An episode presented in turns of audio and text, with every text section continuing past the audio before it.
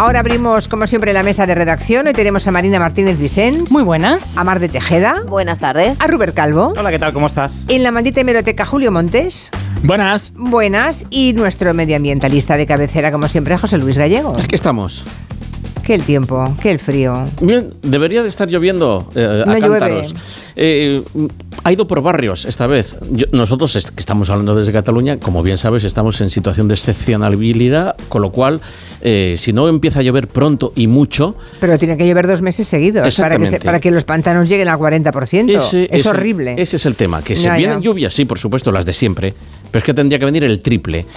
O sea, se, se está mm, poniendo un verano que va a ser muy A complicado. mí me da miedo ya este verano. ¿eh? Exactamente. En la En- parte, de- en el Levante me da en miedo. el este de España En va a ser este- muy complicado. Sí. Si quieren comentarnos cualquier cosa al hilo de los contenidos del programa de hoy, también pueden usar nuestro WhatsApp. Si quieren hacer alguna consulta sobre reciclaje en el tiempo de Coembes a José Luis Gallego, también pueden hacerlo. 638 442 081.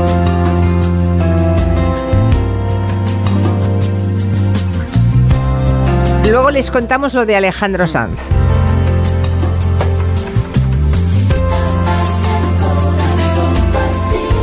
Que ha hecho eso, se ha partido mucho el corazón y lo pone a la venta. Ahora se lo contamos. Este corazón, ya lo ves que no hay dos sin tres, que la vida va y viene y que no se detiene y qué sé yo. Aunque sea, dime que algo queda entre nosotros dos, que en tu habitación nunca sale el sol, ni existe el tiempo ni el dolor. ¿Qué álbum este? eh? Oh, El mejor. Para mí, el mejor. Quieres a perder a ningún destino sin ningún porqué. Ya lo sé, mi corazón que no ve. seguramente es el cenit de la carrera de Alejandro Sí. Sanz. Es del año 97. Todos los intérpretes y creadores tienen su momento. Sí. Sí, culmen. ¿eh? Sigue aquel dolor por creer en ti que fue de la ilusión y de lo bello que es vivir. ¿Para qué me curaste cuando estaba herido si hoy me dejas de nuevo el corazón partido? ¿Y quién me va a entregar sus emociones? ¿Quién me va a pedir que nunca la abandone? ¿Quién me tapará esta noche si hace frío?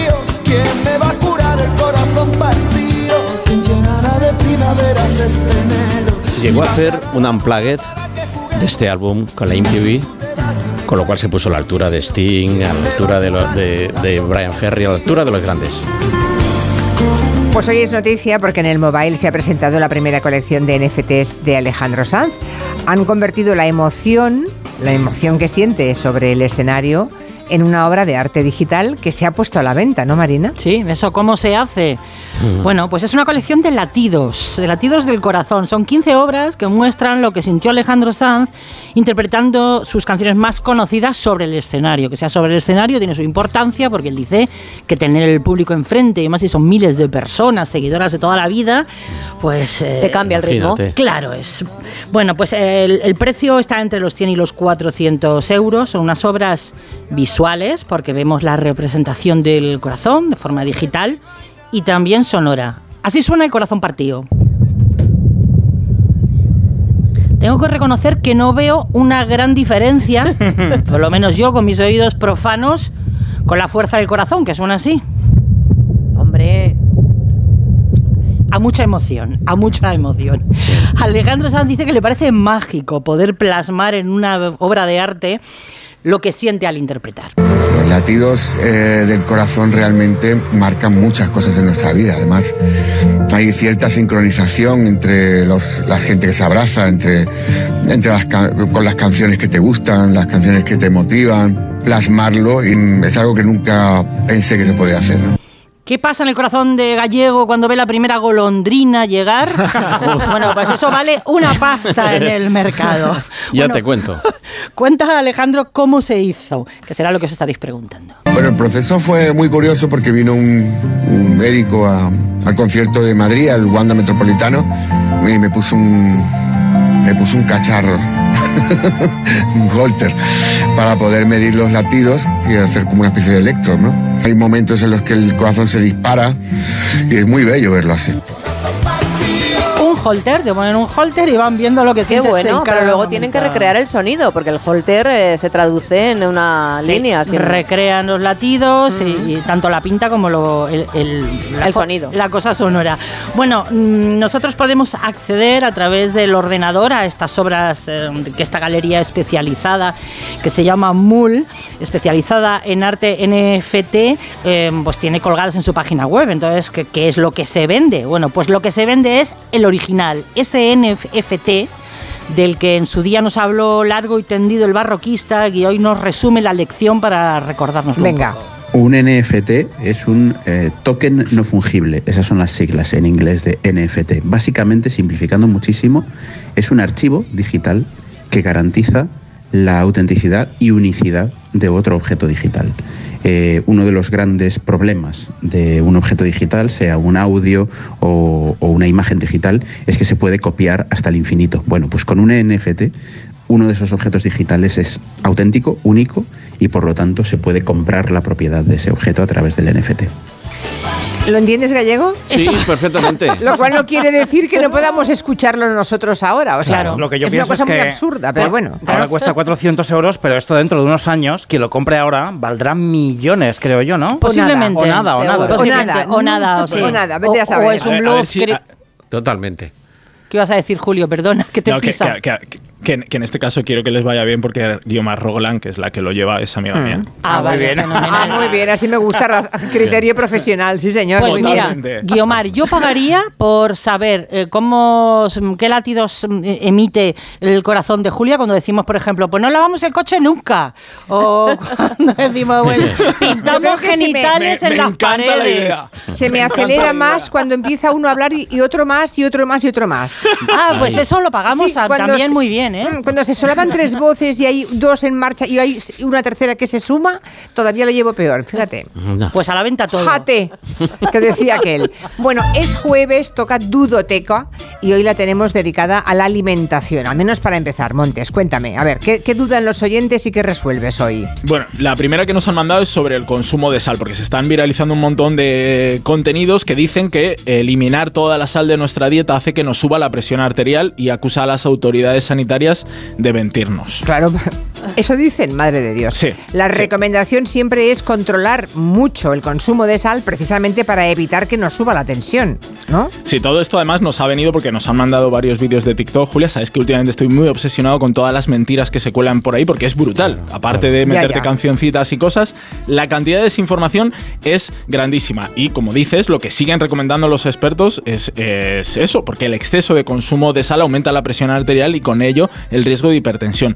¿Y por qué hay que reducir su consumo? Para el buen funcionamiento también de los riñones que se encargan de regular el nivel de sodio y agua en la sangre. La pauta está en no consumir más de 5 gramos de sal al día. Eso es lo saludable. Sí. Poca sal al día, porque en cantidades ingentes aumenta la presión arterial. Está clarísimo. También veo que ponen en cuestión, o eso me cuentas tú, porque yo en TikTok ni entro, o sea, ni, me he acercado, quita bicho, ¿no? Nada, ni con un palo lo toco. Eh, también ponen en cuestión aditivos alimentarios, ¿no? Sí, esto es de una cuenta de TikTok que se dedica a cuestionarlos, por ejemplo, aquí con el E900 del aceite de girasol. El E900 es dimetilsiloxano, DMS. Es un antiespumante y soporte para agentes de recubrimiento. Es un derivado de la silicona, la misma que se aplica en la cirugía de implantes mamarios. Uy, Bueno. ¿y qué función tiene ese aditivo, el LE900 y el resto de aditivos? Bueno, todos estos vídeos lo que nos dicen además con rótulos muy grandes y en rojos que son tóxicos, que los alimentos que estamos tomando son tóxicos. Lo primero que hay que decir es que los aditivos que se utilizan en alimentación en Europa son seguros, están regulados y se pueden añadir a los productos en condiciones que además están regladas, que son determinadas y en ningún caso se consideran tóxicos o perjudiciales directamente para la salud. Aunque eso no quiere decir que el producto sea saludable, simplemente que no es tóxico ni perjudicial, ya está, eso, ¿no? Eso es. Exacto, o sea, son cosas diferentes. Algunos aditivos se utilizan para potenciar sabor o textura en algunos alimentos como galletas, aperitivos o refrescos y aunque estos aditivos sean seguros, el producto final es poco saludable porque son ultraprocesados. Y eso hay que dejarlo claro, no- es lo mismo. Ya, ya, pero vamos, que los aditivos alimenticios, si están dentro de esos productos, es porque son seguros para el consumo humano. Vivimos en una zona del mundo en que esa seguridad sí podemos tenerla. ¿Con qué terminamos entonces?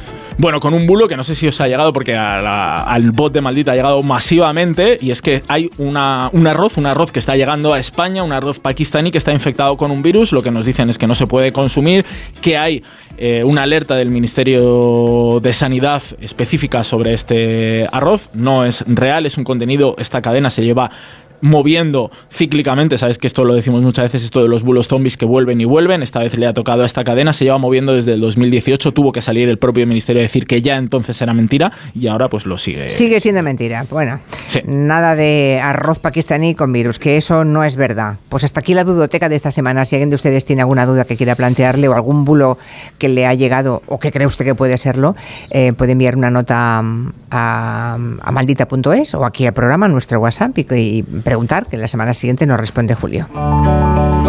Estamos en el tiempo de Coembes, nuestro espacio de medio ambiente eh, con Ecoembes, que es la organización que nos ayuda a cuidar del planeta con el reciclaje de los envases. Iremos a Doñana para ver mm, cómo está, la- cómo está el parque, ¿no? el estado de conservación de ese parque nacional, que es nuestro principal parque. Así es. Pero antes vamos a relajarnos Sí. escuchando un ave Nos vamos ¿Qué a nos Doñana. traes hoy? Nos vamos a Doñana, todos cogidos de la mano, a numerarse, coger los prismáticos, ponerse detrás, ponerse detrás mío y vamos a acercarnos a uno de los aguazales, a cualquiera. Por ejemplo, nos vamos a ir, pues, eh, yo qué sé, eh, a cualquiera de ellos, ¿eh? Porque este. Estamos en Doñana, vale. este que Lo que vamos- vamos a escuchar está allí. Está ahí. Es una ave acuática que vive y cría en Doñana. Escucharla. La marisma. Ahí está. La marisma está llena ahora de este tipo de reclamos. Está a punto de ponerse en marcha, de saltar la espoleta del celo entre las aves y todas están a ver quién canta mejor y quién luce mejores plumas, ¿verdad? Pero es que lo de este, lo de este ave, a ver si ahora estoy seguro que al rebote te van a mandar una fotografía de una aboceta. Te diré que el nombre científico. Aboceta. Aboceta. Vale. El nombre científico es recurvirrostra. Ahí ya te está dando una pista. Y es que es verdad, tiene el rostro recurvado. Recurvirrostra aboceta. ¿Por qué? Si los pájaros se montaran por piezas, Julia, tú dirías, a este le han puesto el pico al revés. Al revés, ¿no? Porque la circunferencia En vez de tiene- ha bombado hacia abajo, ¿no? En vez de tenerlo eh, hacia abajo, como lo tienen el 99,9 periódico, lo tiene exactamente hacia arriba. Ahora Robert nos está enseñando Sí, sí. una foto de una boceta maravillosa, recurvirrostra boceta, y esta no se queda solamente ahí. Tiene un plumaje de color blanco y negro, es elegantísima, es, es- sería la Audrey Hepburn de la marisma, ¿verdad? elegantísima, bien vestidita, como para ir de boda, como dice Serrat, ¿verdad? Y luego las patas delgaditas y cuidado, azules de un azul cielo precioso, ¿verdad? Esta es un ave que eh, eh, vive removiendo el limo. ¿eh? El limo es eso que hay en el barro, el barro del, del fondo de la laguna. Por eso tiene el pico así. Porque ella pues, coge el limo, lo levanta y que va buscando pequeños crustáceos, lombrices, ahí para, para comer, ¿verdad? Y con ese pico que le ha dado la evolución, claca, va levantando y tal. Pero ¿qué pasa cuando se va el agua? Pues que eso se convierte en cemento Portland. Ahí no hay quien pique ni hay quien viva. Ya, Y la- claro. y las abocetas tienen que irse. No hay otra eh, solución. Pero todavía hay otra situación peor. Y es que ese agua en la que rebusca eh, el alimento, ese agua que le llega hasta, bueno, un poquito más arriba, eh, del- a, a medio tarso, ¿verdad? Esté envenenada, esté contaminada. Y eso es lo que... eh, Pero de ¿quién lo que luego- contamina las aguas? Luego te voy a. Vale, vale. En, eh, lo que está pasando en Doñana, fíjate. eh, Pero hay escucha- gente que lanza veneno expresamente. eh, eh, mm, hay gente que está cultivando fuera de la ley y que tiene barra libre para todo. Para sacar y le agua molestan los animales y, le- y esas aves. Los animales son eso que corren, son esos pájaros que corren por ahí. No sé si habéis estado alguna vez en Doñana. Cuando tú llegas a Doñana, Sí. y sobre todo cuando te acercas a mover, ¿verdad? Empiezas a ver carteles en el que ven. Lo primero que salen son eh, eh, métodos contra las aves. ¿Te molestan los pájaros? Y entonces hay eh, gente especializada en que los pájaros no acudan a tu parcela de cultivo. Si es un arrozal, fíjate la- lo que sustenta. Estábamos hablando antes Ya, de- ya, de la- del arroz pakistaní. Con los arroces que tenemos en España, por favor. Los arroces de la marisma del Guadalquivir, los arroces de Calasparra, el arroz del Delta del ¿Qué Ebro. pasa? Que les molestan los pájaros. Les molestan los pájaros, no saben convivir. ¿Qué Ya. tipo de agricultores son los que se van a la marisma? Y sobre todo a la marisma del Guadalquivir y no saben convivir. Pero es que chicos, ellos estaban ahí antes que vosotros. Un poquito de respeto a la gente, por favor. Cu- Y, y además, A la gente con el pico torcido. Esto tendría que abrir todos los telediarios y todos los informativos de los medios de comunicación de España, porque los está abriendo en el resto de Europa. En el resto de Europa la situación de Doñana está abriendo informativos. Eso he visto que, sí, he visto que en... Hoy el Guardian británico, hoy el Guardian Hay lleva- artículos sobre Doñana y aquí la verdad es que no lo he encontrado. Es que no un sabemos... poco triste lo Sí, nuestro. ¿sabes qué pasa? Mm. Que es que dentro de un mes pasan cositas. O dentro, no creo que no, es- no tenemos que esperar En ni un mayo. mes. Dos En meses. mayo. En mayo, las elecciones. En mayo decir, pasan ya. cositas, con lo cual no toques a los a los eh, a, a los eh, agricultores porque los agricultores votan, las abocetas no. Ya, ya, ya. Bueno, a ese tipo de agricultores, a ese tipo. Que por desgracia en Huelva eh, y lo siento con el alma, porque también hay gente que lo hace muy bien y que son los primeros que se están levantando. Pero no sé Hay qué está pasando no, en Huelva ya. que se nos está yendo de las manos.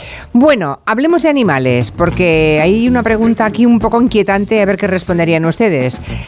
¿Son aún necesarios experimentos con animales para descartar la toxicidad de nuevas sustancias, de nuevos fármacos?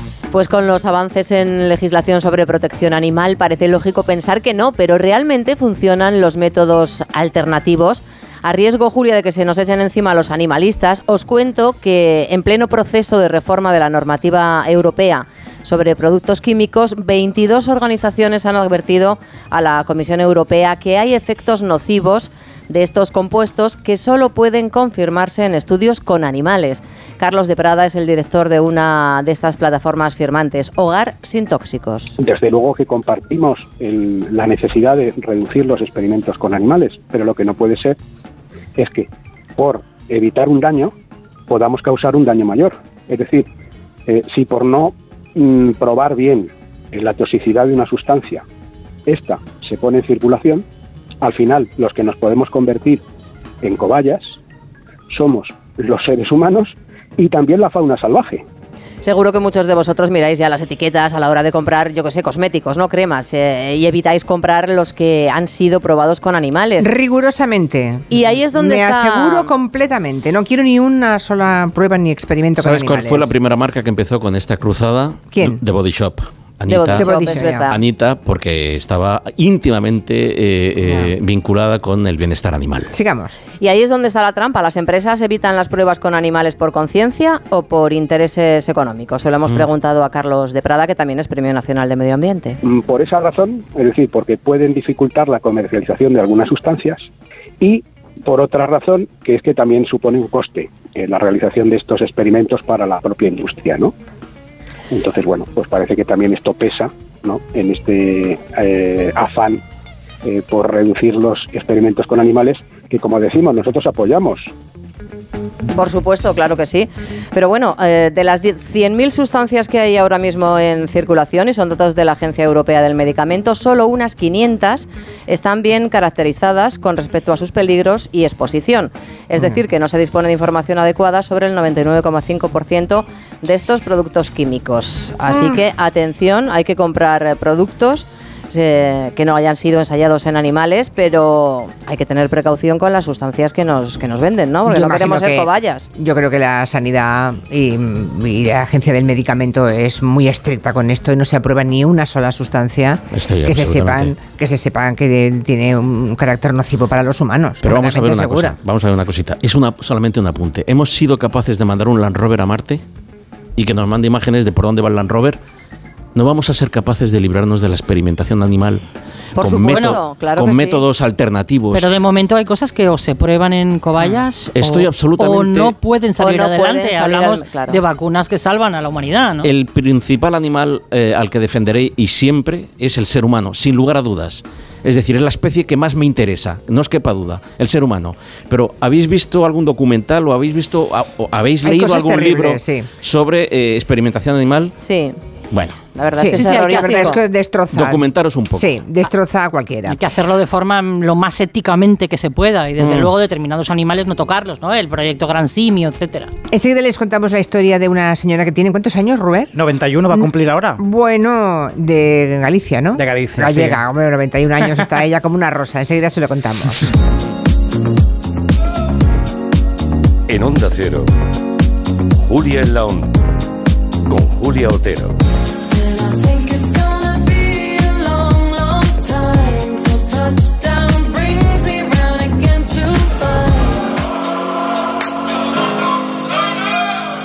Dos cositas. La primera, no me dejas elegir el taller que yo quiera. La segunda, yo me voy a la mutua. Vente a la mutua y además de elegir el taller que quieras, te bajamos el precio de tus seguros, sea cual sea. Por este y muchas cosas más, vente a la mutua. Llama al 91 555 5555. 91 555 5555. Condiciones en mutua.es. En la provincia de León, La Bañeza, una ciudad en un cruce de caminos ancestrales, parada obligada en la ruta de la Plata. La Bañeza vive sus tradiciones como la Semana Santa pero también eventos como el Gran Premio de Velocidad, la única carrera de motociclismo que se disputa en circuito urbano. Descubrimos más sobre La Bañeza con Por fin no es lunes, que se hará en directo desde el Teatro Municipal, gracias al Ayuntamiento de La Bañeza. El sábado 4 de marzo, a partir de las 8 de la mañana, Por fin no es lunes, desde La Bañeza, con Jaime Cantizano. Te mereces esta radio. Onda Cero, tu radio.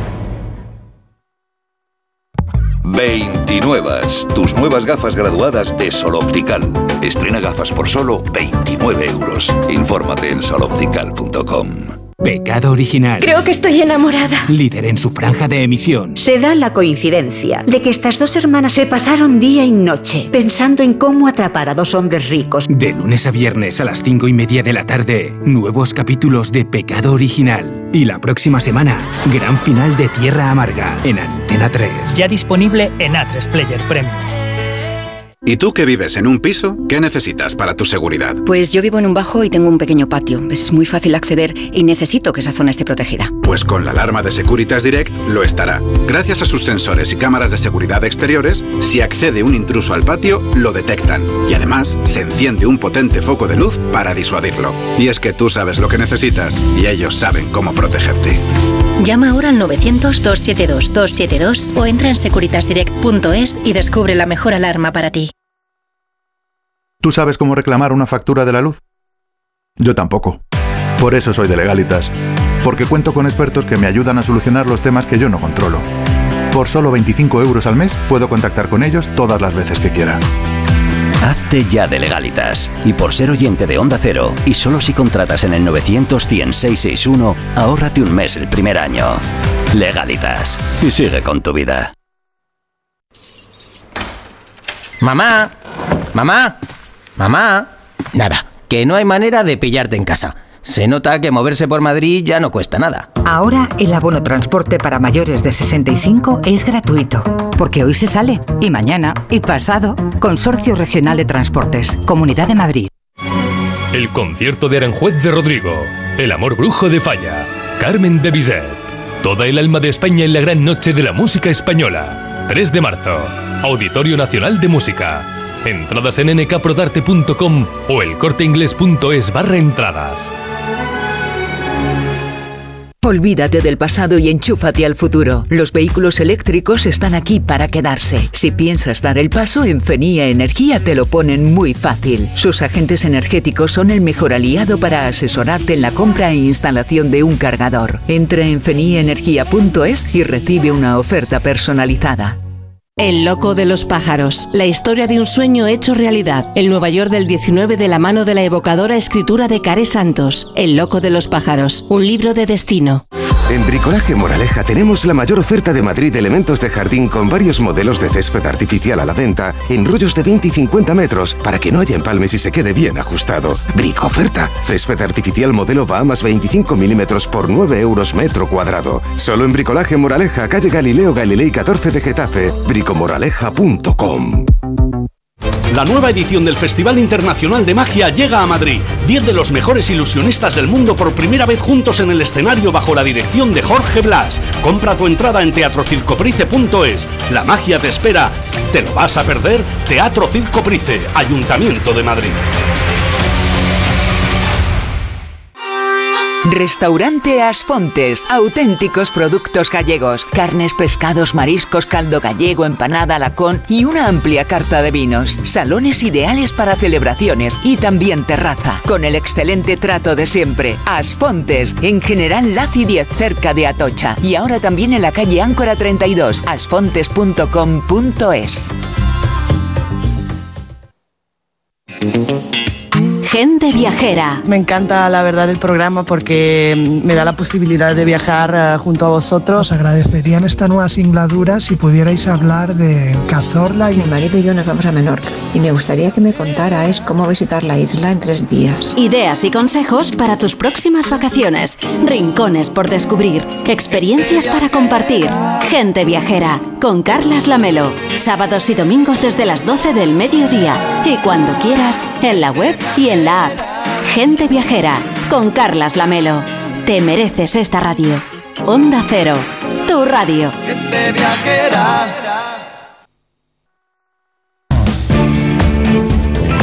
En Onda Cero, Julia en la Onda, con Julia Otero.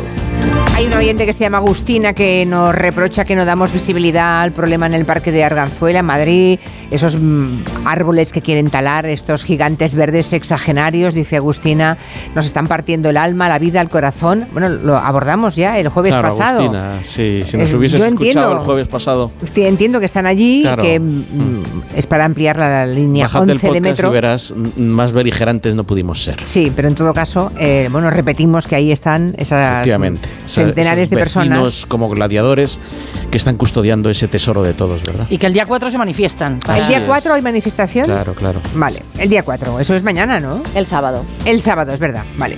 El día 4 sábado. Hoy también les queremos presentar a una mujer gallega que tiene una historia de superación muy interesante. Se llama Domitila, es una, na- una nadadora incansable, ¿no?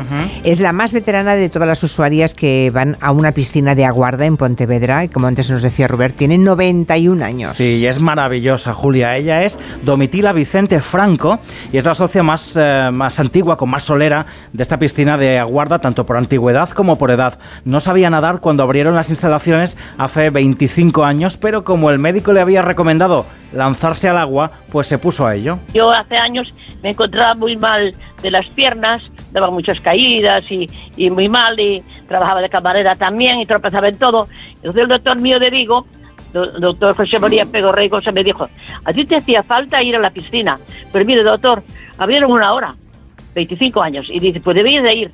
Y fui, y bendita la hora que fui, porque ahí fuimos 13 y de 13 quedamos tres o cuatro solo, y ahora solo vamos dos. Menudo tono de 91 años, Sí, ¿eh? sí, Pero que tenga 50, qué barbaridad. Yo me he quedado alucinado cuando me ha cogido el teléfono. Domitila aprendió a nadar con 65 años y poco a poco se ha ido convirtiendo en una de las mejores de toda la piscina de Aguarda, aunque el camino ha requerido esfuerzo. Sí, me costó bastante, pero otro, otros ya no llegaron ni a dormir, se tiraban con la, con la piedra y no volvían. Yo seguía todos los días, todo- hasta iba sábado y domingo. A la misa primera, porque esa tío es la gente muy religiosa, y yo, yo iba a misa primera y al venir desayunaba a la piscina. O sea que lo cogí con todo, con todo cariño. Me encanta esto, primero a misa, a cumplir con lo divino y luego a la piscina a cumplir con la prescripción médica. Eso. Domitila hace un año que vive con su hija Beatriz, que la cuida a sus más de 90 años. La verdad que para mí es un orgullo. ¿eh? Yo la verdad que en ese sentido tengo que reconocer que yo no sería capaz de, de esforzarme todos los días, ir a la piscina, llover, se- con frío y demás. Yo la verdad que para mí es un ejemplo de lucha, sacrificio y de, y de voluntad. ¿eh? Porque si ella no hiciera por, por ir, estaría, como dice ella, encamada ya, ¿sabes? Como muchos de su edad. Pero gracias a, la- a- a- ese ejercicio que hace, pues la verdad que, que muy bien. Si no fuera por las piernas, estaba por ahí bailando ahora o haciendo el camino a Santiago esta mujer. Domitila, a todo esto, eh, esta mujer anda con un andador por la calle porque no puede andar bien. eh, y Pero en se el agua ayuda. es otra cosa. Pero en el Es que el agua es agua una sirena ¿eh? claro. Eh, que va por los carriles de la piscina como nadie. Ahora que ya no va los fines de semana a nadar, pues se dedica a andar con su caminador todo el tiempo, me dice la hija, es incansable. Mira, mi tío político eh, se llama Enrique Ayala, es apodado por el tío Quique. eh, lo apodan el Nadal nonagenario. El Nadal nonagenario porque es el campeón nacional de tenis mayores de 80 años. Hasta el punto que cuando pasó el COVID, que estuvo en la UBI y luego consiguió recuperarse, le llamó Nadal. Le dijo, oye, Hola. un tenista de pro ha conseguido ¿En superar el COVID. es gallego?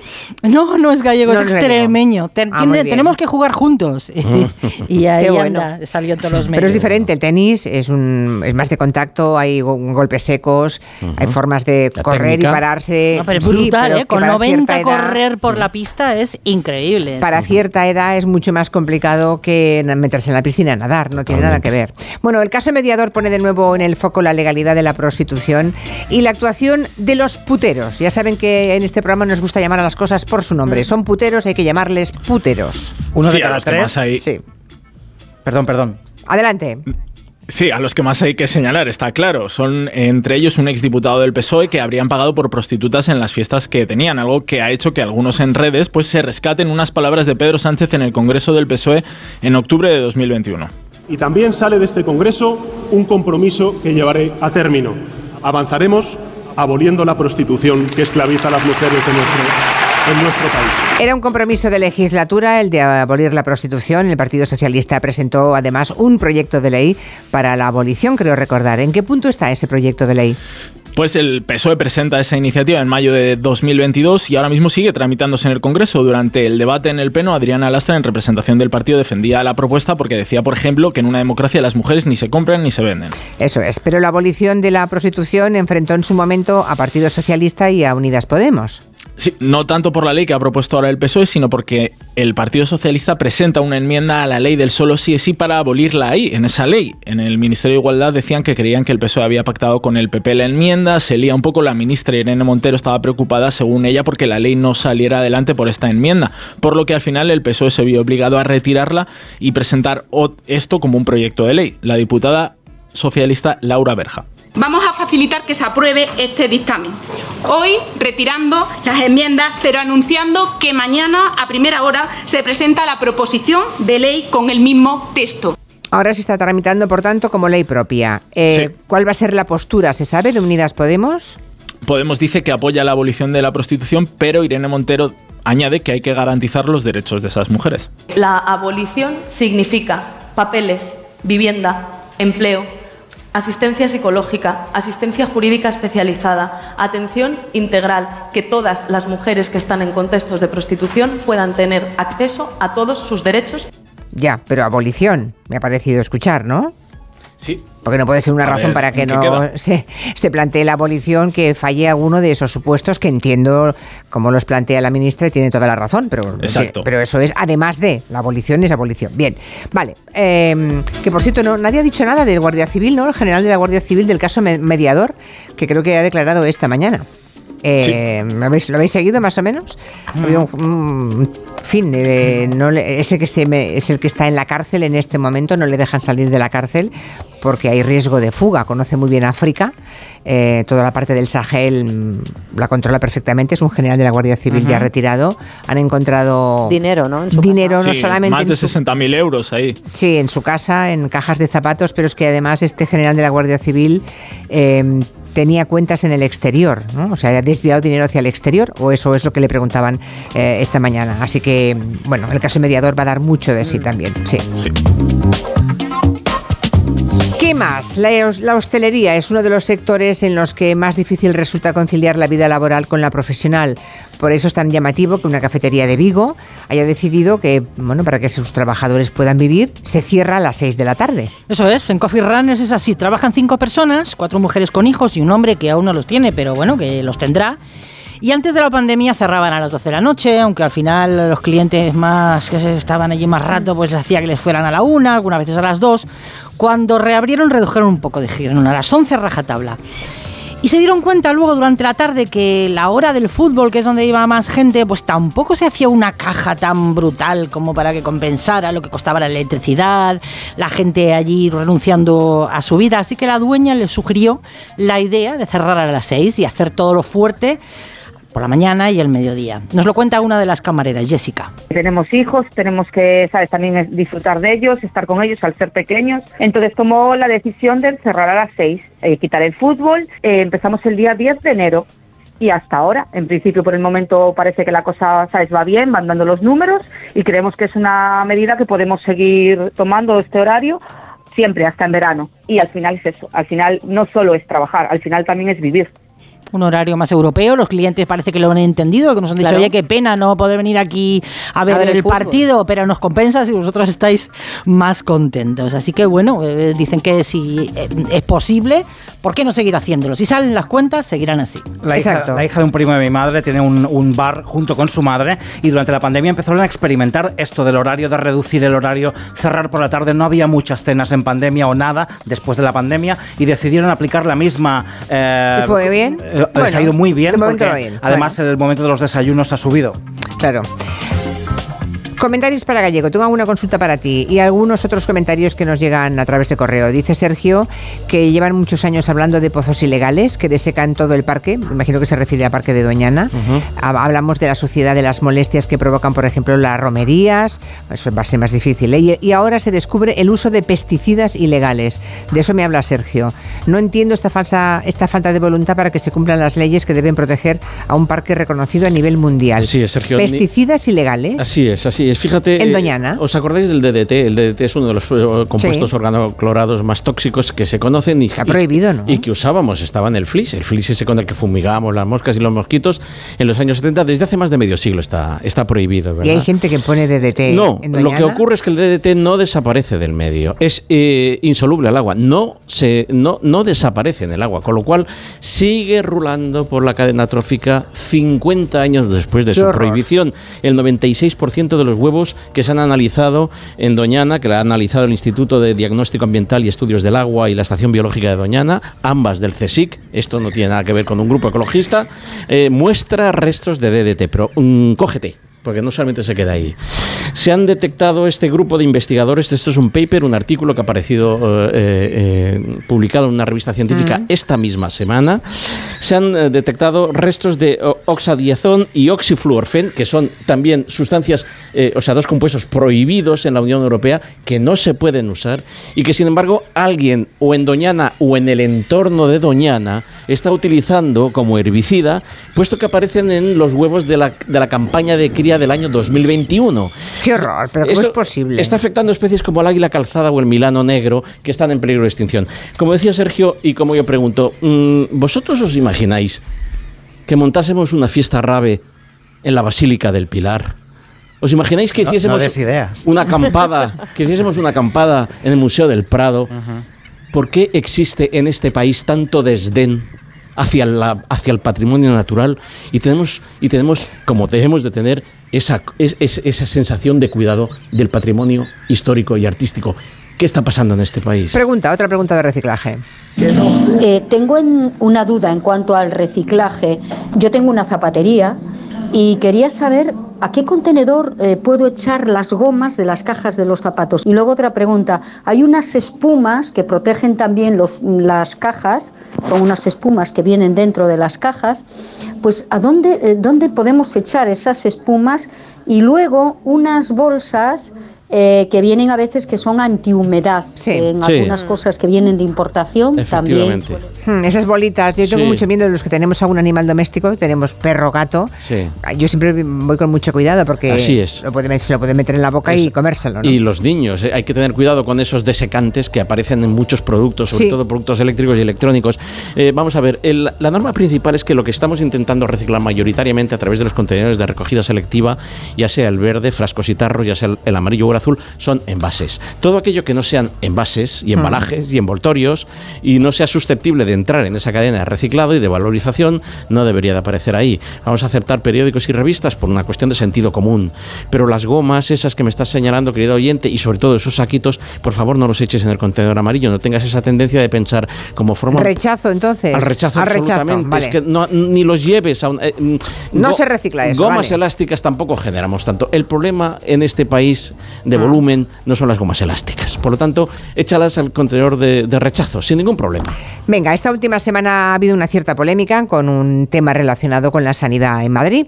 Eh, Rita Maestre, ya saben, la candidata de Más Madrid a la alcaldía de la ciudad, eh, dio a luz hace muy poquitos días, el día 22 de febrero, y poco después se quejó en Twitter porque no le daban cita, tardaban muchísimo en darle cita con su matrona, o sea, para el día 22 y, y una semana más tarde aún no le habían dado cita, ¿no? Sí, Rita Maestre publica un tuit diciendo que tenía que ir a revisión con la matrona en su centro de salud a los siete días de dar a luz, pero que la primera cita disponible a través de la aplicación era para tres semanas más tarde. El lío llega con la respuesta de una tuitera anónima, de estas que hay en Twitter, que dice que es enfermera del Hospital 12 de Octubre, donde eh, nació la hija de Maestre. Dice que trabaja allí, esa señora anónima, dice que es enfermera del Hospital 12 de Octubre, pero no lo podemos saber, ¿no? Si es una persona anónima, ¿lo habéis averiguado? No, no da su nombre, no pinta muy bien la cuenta. Eh, Rita Maestre mantiene que no, que no le programaron su cita. Lo que dice esta cuenta es que salió ella del 12 de octubre con las citas eh, de la matrona. Rita Maestre lo que dice y ponen las fotos es que la tuvo que pedir después de que le diesen el alta. Su equipo de prensa también nos ha asegurado que fue así. La cosa es que el tema no se queda en Twitter y el alcalde de Madrid en pleno con Rita Maestre de baja maternal lo lleva y cuenta esto y que mintió abiertamente diciendo que no había tenido o no había podido acceder a una cita con la matrona, cuando como quedó acreditado del hospital, salió con las citas para la matrona que tenía. Bueno, ahí está Martínez Almeida atreviéndose a llamar mentirosa a Rita Maestre y a decir que sí, que ya salió del hospital con la cita. Bueno, desde luego, o él o ella es un mentiroso o una mentirosa. Analicemos. ¿Qué habéis hecho? Averiguamos. Bueno, eh, por partes, lo que hemos hecho y lo primero es llamar al 12 de octubre, hablar con ellos. Eh, además de que nos lo dijeron por teléfono. Nosotros lo que intentamos siempre, Julia, es que nos lo pasen por escrito. ¿Por qué? Porque muchas veces pues, la gente duda y nosotros lo que hacemos es pues, repreguntárselo por mail. Les repreguntamos por mail para que nos digan exactamente cómo es el protocolo. Lo que nos dice el 12 de octubre es que las citas que se dan allí cuando pues, pares son para enfermería y pediatría, que son para el recién nacido. Nos dicen esto y les volvemos a repreguntar, no las de matrona, y nos responden que solo esa es la frase que nos dice el Hospital 12 de Octubre, solo las de enfermería y pediatría. Pues entonces desde el hospital nos dicen que no, no se programan las citas con la matrona, como afirmó el alcalde Almeida, de modo que, bueno, pues eh, el que ha mentido es él, o el que no ha sabido consultar, en este caso es él. Sería bueno que rectificase, ¿no? Porque al final llamó mentirosa a Rita Maestre. Mm. Y por o si tiene otra información, pues que la publique, Julia, si nosotros estamos abiertos, claro. Sí, pero si habéis llamado el 12 de octubre y os han dicho que lo que se programa es enfermería y pediatría por escrito y no la matrona pues eso es que tiene razón Renta Maestre. Además, en Madrid eh, las citas eh, de, hospital no se pueden pedir, es decir, ella tendría que ir a su centro de salud y pedir la cita con la con te la, adjudican y como mucho... Y te la adjudican la primera que hay por internet. Luego es verdad que si vas al ambulatorio a lo mejor te la adelantan. Nosotros además es que casualmente la compañera que ha hecho este trabajo acaba de ser madre, ha sido madre en el hospital 12 de octubre y también tuvo que pedir su cita con la matrona, o sea que lo sabía de primera mano cuando pasó todo esto, directamente me dijo, oye, esto, es, esto no es así porque a mí me ha pasado. Pero bueno, nosotros como hacemos siempre, lo que hicimos es... Prueba pues, ciego, doble ciego, como se dice, ¿no? Prueba doble ciego, aunque lo sabíais, habéis hecho toda la investigación y lo tenéis por escrito. Pues ya está, a ver si rectifica el señor Almeida, ¿a que no? Estaba oyendo lo de esta señora gallega de que con 91 años a la piscina cada día. Pues en el grupo que tenemos nosotros, eh, que le llamamos el grupo de las sirenitas, hay una persona que tiene 93 años y viene cada día, cada día a la piscina. teníamos otra de 91 que se cayó, la pobre, y, y lo tiene un poquito peor. Pero ya te digo, eh, una de 93 y estamos de casi 80, que yo voy a hacer casi 80, y un grupo guapísimo de sirenas. Gracias. Me encanta que se llamen las sirenitas. Sí, ¿eh? maravilloso. Está muy bien. Hay niños españoles que están pidiendo más asignaturas tecnológicas en los planes de estudio. Fijaos que de toda Europa nuestros adolescentes son los más preocupados por el trabajo de sus sueños. El 82% cree que los planes de estudio actuales no les ofrecen la formación tecnológica adecuada. Son datos del último informe de, de Go Student sobre el futuro de la educación en 2023 realizado entre niños y padres de España, Alemania, Francia, Italia, Reino Unido y Austria. ¿Y qué piden nuestros pequeños? Fijaos, programación de videojuegos, el 62%, el porcentaje más alto de Europa, inteligencia artificial, robótica, así como asignaturas relacionadas con finanzas, criptomonedas o matemáticas avanzadas. Juanma Rodríguez es el responsable de este estudio que el 91% de la generación, de los niños de la generación Z y Alfa, eh, tienen como primera prioridad eh, encontrar y conseguir un trabajo que les guste. Eh, uno de cada cuatro niños cree que la escuela no les prepara para conseguir el trabajo de sus sueños.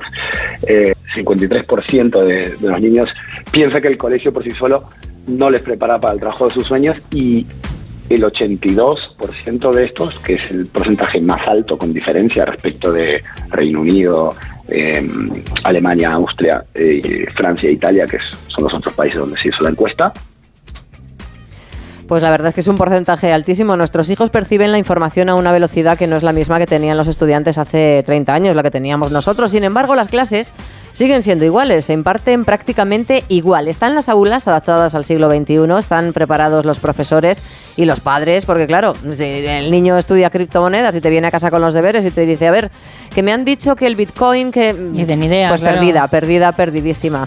Y bueno, pues es un gran dato que nuestros pequeños estén preocupados por el trabajo de sus sueños, que me ha parecido muy bonito. Programador de videojuegos.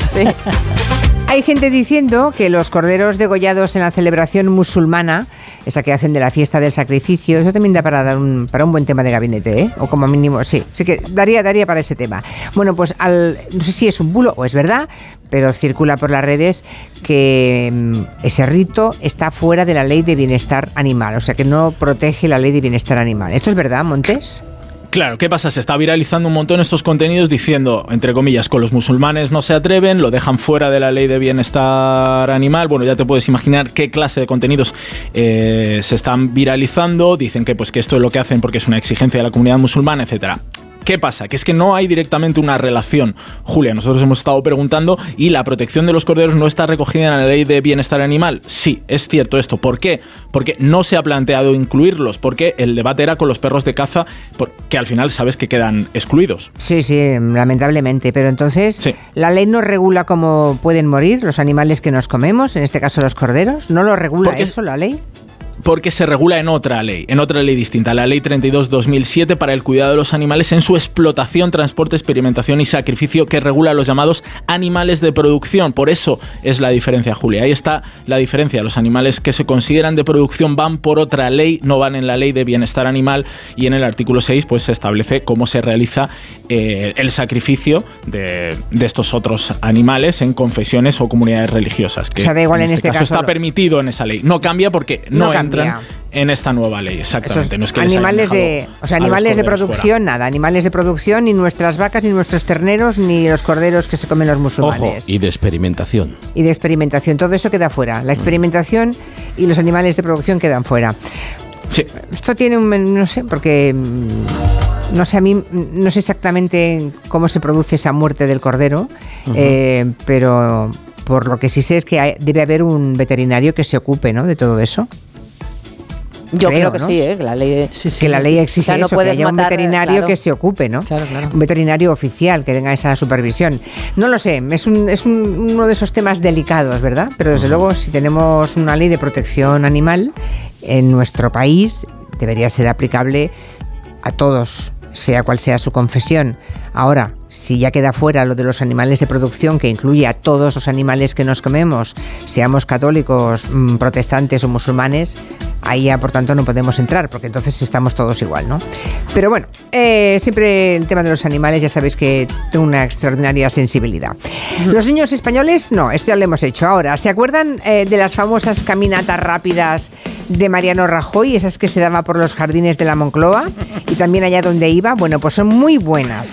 Ah, no lo dice el expresidente, lo dicen ahora investigadores británicos. Así que esto es. va a misa y ayer noche en la tele, en días de tele, Ujú. hablábamos de eso con Zapatero y Ujú. mencionó precisamente a mm, Rajoy, que también corre, y a Aznar, que también corre. Todos hacen mucho ejercicio. Bueno, pues están en lo bueno porque una de cada diez muertes prematuras podría evitarse si todo el mundo realizase al menos la mitad del nivel recomendado de actividad física. Lo dice un equipo de investigadores de la Universidad de Cambridge en el Reino Unido en un estudio en el que destacan que eh, con tan solo 11 minutos al día de caminar rápido ya ganamos muchísimo.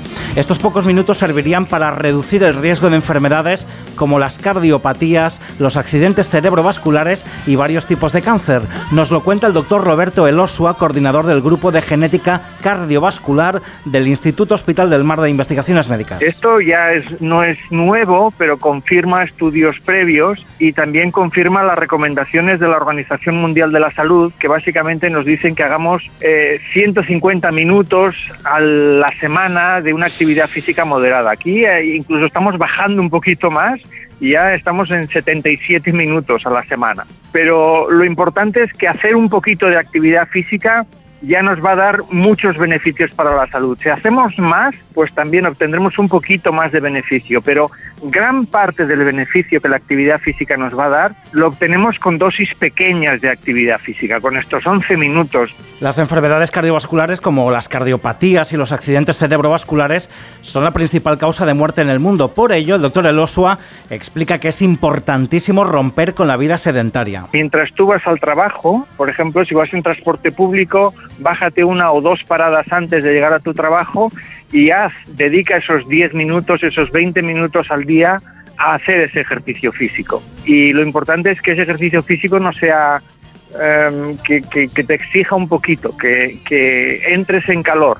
¿Eh? No hace falta sudar, no hace falta prepararse para una maratón, pero sí que, Rápido. que nos exija un, un poquito de esfuerzo. O sea, paso ligerito, ¿eh? Sí, a paso ligerito, sin sudar, pero quemando esa caloría necesaria y además dándole al cuerpo esos 150 minutos semanales de actividad para evitar la muerte prematura. Hay un comentario de David con el que El último ya, con sí. el que yo creo que me gustaría acabar el tema de Doñana. Sí. Dice, si la legalidad está de nuestro lado, el apoyo social y científico existe. ¿Qué está pasando realmente? Me pregunta, ¿qué está pasando realmente en Doñana, verdad? Porque pues lo que está pasando, querido David y queridos oyentes, es que no se está cumpliendo la ley. Lo que está pasando es que los agentes medioambientales cuando llegan allí son zarandeados, cuando no intimidados, eh, porque eh, no les dejan eh, clausurar los pozos ilegales que el juez dice que tienen que clausurar, no les dejan aproximarse a los campos ilegales para ver de dónde están sacando el agua. Eh, literalmente estaríamos hablando del Far West, alrededor del Parque Nacional de Doñana. Y la pregunta es, si eso está ocurriendo allí, en la capilla sixtina de nuestra naturaleza, imaginaros lo que está pasando. Pero la Junta de Andalucía no va a elecciones. Pero, mm, vamos a ver, es que... eh, se- Moreno Bonilla está gobernando con mayoría absoluta. ¿Qué teme? Mm. ¿Tú conoces para cumplir la ley en Doñana. ¿Conoces los equilibrios eh, electorales en el condado de Huelva? ¿Sabes cómo están No, no tengo ni idea, los claro. municipios? ¿Sabes lo que tenemos en mayo? ¿Es lo que se avecina ante lo que estamos? Hmm. Bueno, ¿Quién va- a ir ahora a clausurar pozos? ¿Quién va a ir ahora a decirle a según quién deja de cultivar fresas o deja de cultivar arándanos o deja de cultivar lo que quieras? Hasta aquí el tiempo con los amigos de Ay. Coembes. Ha sido un buen día, así que pides una pizza, metes la caja en el contenedor azul y su cartón se transforma en algo